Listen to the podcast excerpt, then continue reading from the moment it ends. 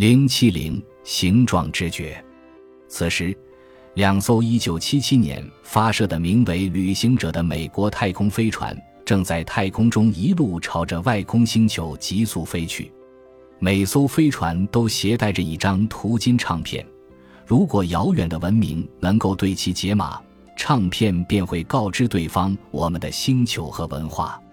每张唱片记录了大约九十分钟长的音乐，来自地球的声音，六十种语言表达的问候。以及一百一十八张人和行星的照片，那些来自遥远文明的聪明的居民，假使真的存在，可能会如何对待这些信息呢？对人类认知心理学家而言，更重要的是，这一任务中包括了哪些对于人类知觉和信息加工的假设？我们复制了图六十一和六十二阐明我们对于人类的假设以及对于复杂形态的异样的知觉。在图六十二中，一个澳大利亚的丛林猎手和估计是他儿子的另一个人，正在捕猎一头小型的、长着脚的四腿动物。